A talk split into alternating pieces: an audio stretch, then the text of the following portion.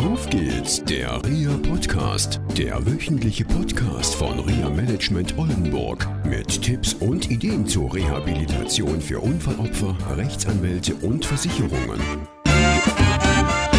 Hallo liebe Zuhörerinnen und Zuhörer, heute sind wir mal wieder unterwegs und zwar in Bremen. Ich bin bei einem jungen Mann, der ein Unternehmen aufgebaut hat und sich darum kümmert, dass Menschen mit Amputation gute Versorgung bekommen. Hallo, Herr Holsten, danke, dass ich Ihr Gast sein darf. Ja, herzlich willkommen. Ja, Herr Holsten, Sie sind Orthopädie-Mechaniker, nee, Technikmeister. Genau. Okay, erklären Sie mal, wie kommt man denn dahin? Na, ich habe äh, zur Schulzeiten mal ein, vom Arbeitsamt etwas ausgefüllt, wo ich was gerne machen möchte. Ob es im Stehen, Sitzen, Bürotätigkeiten oder sonstiges sind und habe dann ein Schulpraktikum gemacht und aus dem Schulpraktikum nach dem dreiwöchigen habe ich gesagt, das ist es für mich und habe dann auch ein halbes Jahr später auch in dem Betrieb meine Lehre beginnen dürfen. Das war so 1990 und habe dann 93 dann den Gesellenbrief geschafft und bin dann am Ball geblieben bis jetzt. Okay, das heißt, Sie haben dann ganz normal als Geselle erstmal gearbeitet und wie ist es dann zum Meister gekommen? Na, mein damaliger Arbeitgeber hat mich eigentlich gut unterstützt und der hat gesagt, komm Junge, du warst, ich glaube, ich war damals 26, jetzt musst du mal was machen, den nächsten Schritt. Und dann bin ich ein Jahr nach München gegangen und habe dort dann meine Meisterschule gemacht und war dann 2000 auch damit dann fertig. Und gleich als Meister auch eine Anstellung bekommen? Genau, in dem Betrieb, der mich gefördert hat, bin ich erstmal noch geblieben und habe auch dort dann als Meister weiterhin gearbeitet. Und heute arbeiten Sie in Ihrer eigenen Firma. Genau, wir sind zu dritt in der Firma und haben dann gesehen, uns mit mehreren Leuten zusammengetan, wo die Chemie gut passt und äh, haben dann die Orthopädie-Technik Bremen gegründet. Okay. Sie sind Spezialist, haben Sie gerade im Vorgespräch gesagt, für Prothesen der unteren Extremitäten. Ja, genau. Ja, das ist eigentlich mein Gebiet, was mir sehr viel Spaß macht. Ich gehe los eigentlich, wenn heute ein Krankenhaus anruft, ein Akuthaus und es ist jemand frisch amputiert, dann fahren wir hin nach dem dritten Tag, um dann die Kompressionstherapie zu machen eigentlich, damit der Stumpf auch schön dünn wird und dass wir dann auch später mit einer Interimsprothese schneller anfangen können und gut arbeiten können. Wie können sich unsere Zuhörerinnen und Zuhörer so eine Kompressionstherapie vorstellen? Das ist fast wie mit einem Kompressionsstrumpf, den man von Oma kennt, die ein Venenleiden hat. Und so setzen wir über das Amputat eigentlich auch einen Strumpf, sodass das Ödem, das was nach der OP stattfindet, einfach äh, das Ödem läuft da rein, sodass wir dann dieses Ödem wieder ein bisschen zurücktreiben, sage ich mal, um den Stumpf schön dünn zu kriegen und damit auch dann später und schneller arbeiten können in der Reha-Phase. Mhm. Die Reha-Phase beginnt wann? Ähm, ich würde schon sagen, wenn wir so nach 14 Tagen, drei Wochen, dann sind die Leute in der Reha drin und dann warten wir ab, bis der zuständige Arzt sagt, die naht sieht gut aus und der Orthopädie-Techniker darf anfangen mit der Prothese, der Stumpf ist belastbar oder auch nicht. Und diese Reha-Verfahren, die finden hier direkt in Bremen statt oder auch weiter weg? Tja, das äh, Schlimme dabei ist manchmal wirklich, dass es auch weiter weg ist. Das heißt, wir haben einen Patienten aus Bremen, der dann nach Bad Wildung meinetwegen geschickt wird, warum auch immer. Und da muss ich ganz ehrlich sagen, ist es für die Orthopädie-Technik, die in Bremen ansässig ist, unmöglich, für fünf Minuten Arbeit so und so viele Kilometer auf der Autobahn zu verbringen. Das heißt einfach für den Patienten, er muss dann beim anderen Sanitätshaus, was vor Ort ist, muss er sich betreuen lassen und muss sich auch wieder neu finden mit dem Techniker zusammen. Das bedeutet dann allerdings auch für den Patienten auch, es gibt ja Medizinproduktegesetz, kurz MPG, dass dann das neu versorgende Haus, zum Beispiel in Bad Wildungen oder woanders, dann auch für die Produkthaftung zuständig wäre, auch für Gewährleistungsansprüche? Also wir machen das so, dass wir schon durch, man kennt ja viele Kollegen. Man ruft einfach an und sagt, komm, kannst du den Patienten dann betreuen, bevor ich jetzt nach Bad Bildung fahren müsste oder woanders hin, was zu weit weg ist für mich. Und dann würde man mit dem Leistungserbringer sprechen ja. und dann würden wir sozusagen den anderen Leistungserbringer, den Kollegen auch bezahlen dafür. Ah, okay. Mhm. Für welche Kostenträger arbeiten Sie vorrangig? Vorrangig ortsnah ist es dann schon die AOK Bremen und die HKK, aber ansonsten alle Krankenkassen sind vertreten. Ne? Ob es mal ein Bayer ist, der hier von der AOK herkommt, in den Norden oder sonstiges. Mhm. Arbeiten Sie auch mit Berufsgenossenschaften zusammen? Mit Berufsgenossenschaften ist für uns eher schwieriger, weil die BG-Kliniken oder die BG-Patienten die werden eigentlich durch die BG Klinik in Bremen betreut. Und wenn es dann um Amputationen geht, dann dürfen wir eigentlich gar nicht. Mhm. Wir von Reha Management Oldenburg betreuen ja Unfallopfer und arbeiten manchmal dann auch mit den Klienten und den Versicherungen zusammen, den Haftpflichtversicherern. Haben Sie da schon mal Erfahrungen gemacht mit Haftpflichtversicherung, mit Kostenübernahmen oder mit Reha-Diensten? Nee, weniger. Also auch nicht mit Haftpflichtversicherung, wenn dann eher schon mit, äh, mit privaten Krankenkassen Ja. oder halt sonst viel zu tun haben natürlich auch mit Sachverständigenbüros, wo Krankenkassen sind, die nicht wissen, was eine Prothese ist und die geben das dann an irgendwelche Büros weiter, an Gutachtenbüros. Und dann unterhält man sich mit denen über die Kostenvoranschläge. Okay. Jetzt arbeiten Sie natürlich vorrangig im prothetischen Bereich und Sie machen, glaube ich, auch, Sie haben einen Kollegen, sage ich mal so, der sich äh, auf die oberen Extremitäten praktisch spezialisiert hat. Genau, wir haben äh, bei uns einen Kollegen, Holger Niesmann, äh, der nur auch sich auf Arme spezialisiert hat. Ja. Der macht mit mir den Außendienst zusammen und eben Armprothetik. Sein Vater war selber Kriegsopfer und äh, hat 45 Jahre selber als Orthopädie-Techniker gearbeitet und daher hat er das alles kennengelernt und kann es eigentlich auch von der Pike an. Und da sind wir eigentlich mit das einzige Unternehmen, was wirklich noch von A bis Z, sagen wir im Raum Bremen, im Großraum Bremen, das alles, alles selber machen kann. Also Ja. unsere Patienten können hier komplett versorgt werden. Von der Amputation bis zur Ergotherapie nachher. Hm. Arbeiten Sie mit ergotherapeutischen Praxisen zusammen? Ja, genau. Dazu ist man schon fast verpflichtet. Ja. Wenn man auf sozusagen auf die Michelangelo-Hand von Otto Bock, die derzeit die neueste Handentwicklung ist, dann muss man sogar einen Ergotherapeuten an Bord haben. Der war jetzt auch mit uns zur Schulung nach Duderstadt äh, oder ist er nach Duderstadt gefahren, äh, weil er auch ein Zertifikat haben muss. Ansonsten dürften wir nicht mal äh, eine Michelangelo-Hand überhaupt jemanden anbieten. Was ist eine Michelangelo-Hand? Die Michelangelo-Hand ist die neueste Entwicklung in der Myoprothetik.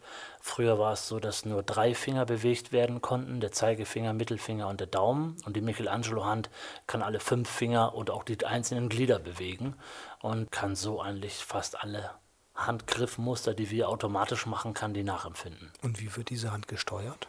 Ah, die, Sie suchen die Myosignale, also wenn Sie eine Faust machen, dann ist ein Myosignal auf dem Muskel, an den fangen wir ab mit einer Elektrode und dann müssen wir dann mit dem Patienten und dem Ergotherapeuten üben, Griffmuster wieder üben, wie es früher eigentlich war. Hand auf, Hand zu und dann bewegt sich die Hand dementsprechend. Und wie lange dauert so eine Schulung? Ah, Das kann mehrere Wochen oder auch Monate dauern. Wir sind eigentlich nur am Anfang dabei und später muss der Ergotherapeut immer stetig weiterarbeiten. Und der Einsatz des Ergotherapeuten wird dann durch den Hausarzt verordnet oder gesteuert oder wer steuert das Ganze? Genau, das machen wir einfach mit parallel. Wir haben den Kunden als Erstkontakt, dann machen wir alles so mit der Prothese fertig. Und wenn wir sehen, der Ergotherapeut muss jetzt mit rein, dann werden wir den Kontakt knüpfen und der setzt sich dann mit dem Hausarzt jeweilig äh, zusammen und guckt nach, was, was auf dem Rezept stehen muss, damit er auch später abrechnen kann. Kommen wir zurück mal auf die unteren Extremitäten. Wir hatten uns so vorbesprochen gehabt, also Sie machen Oberschenkel, Unterschenkel und alles, ähm, was dazugehört. Ich habe mal gehört, da gibt es auch ähm, Mobilitätsklassen, Mob-Klassen. Können Sie uns da ein bisschen was zu sagen? Genau, es gibt die Mob-Klassen 1 bis 4. Ich sag mal, der Einser ist der, der gar nicht, gar nicht laufen kann. Der Zweier ist ein bisschen gehfähig. Der Dreier kann schon ein bisschen besser laufen, auch über Hindernisse. Und der Vierer ist das Paradeding. Ich sag mal, der kann eine Kaffeetasse in der Hand nehmen, die voll ist und kann über Hindernisse laufen und die Kaffeetasse ist immer noch voll. Und wenn wir heute einen Patienten haben, müssen wir die Mob-Klassen müssen wir eintakten und danach dürfen wir die Passteile auswählen. Das heißt, welcher Fuß, welches Kniegelenk ist zugelassen für den Mobilitätsgrad 1, 2, 3, 4. Danach dürfen wir aussuchen, das müssen wir den Krankenkassen auch dokumentieren anhand eines Profilerhebungsbogens und danach dürfen wir dann alles aussuchen und dann in der Interimsphase verbauen und dann gehen wir mit dem Patienten halt gemeinsam, wenn es dann klappt, in die Reha und machen dann mit den Therapeuten zusammen die G-Schule und wir gucken uns an, haben wir alles richtig gemacht oder müssen wir was umstellen am Fuß oder am Knie, an der Geschwindigkeit oder oder oder. In der Interimsphase werden da neue Teile verarbeitet, neue Passteile verarbeitet oder werden auch Gebrauchteile verarbeitet, um erstmal zu gucken, wie ist die Entwicklung. Genau, eigentlich ist die Entwicklung so immer gewesen, dass wir für unsere Firma sagen konnten, wir haben so einen guten Draht und so eine gute Einschätzung einfach äh, mit den Kostenträgern und auch mit, den- für den Patienten die Einschätzung, dass wir schon wissen, was wir hier tun durch die lange Erfahrung. Äh, Und wir machen immer oder wir dürfen immer Neuteile verwenden. Es gibt aber jetzt ein, zwei Kassen, die doch sagen, gut, so, wir möchten es gerne an, anders haben in der Interimsphase. Und liebes Sanitätshaus, ihr nehmt jetzt Teile aus eurem Portfolio. Ihr nehmt jetzt ein gebrauchtes Kniegelenk für den Oberschenkel amputiert, ein gebrauchtes Rohr, einen gebrauchten Adapter, einen gebrauchten Fuß.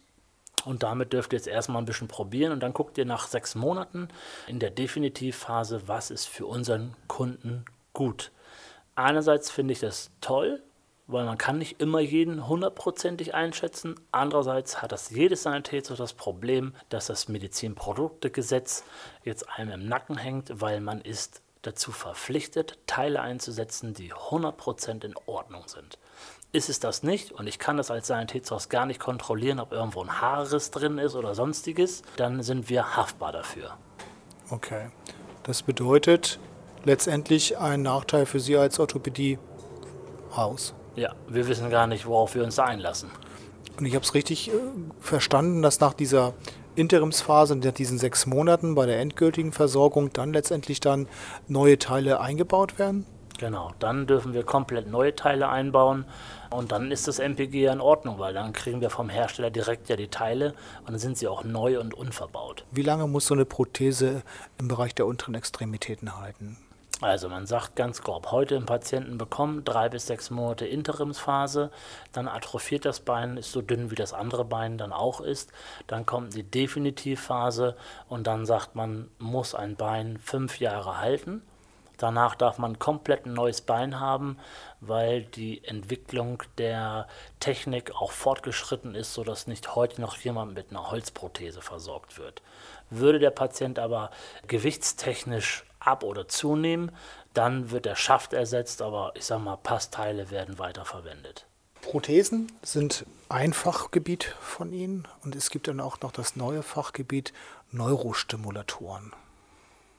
Habe ich das richtig ausgesprochen? Ja, Neurostimulation in diesem Falle. Äh, ja. Wir haben jetzt mal als Beispiel einen äh, Schlaganfall, der einen Fallfuß hat, eine Peroneuslähmung.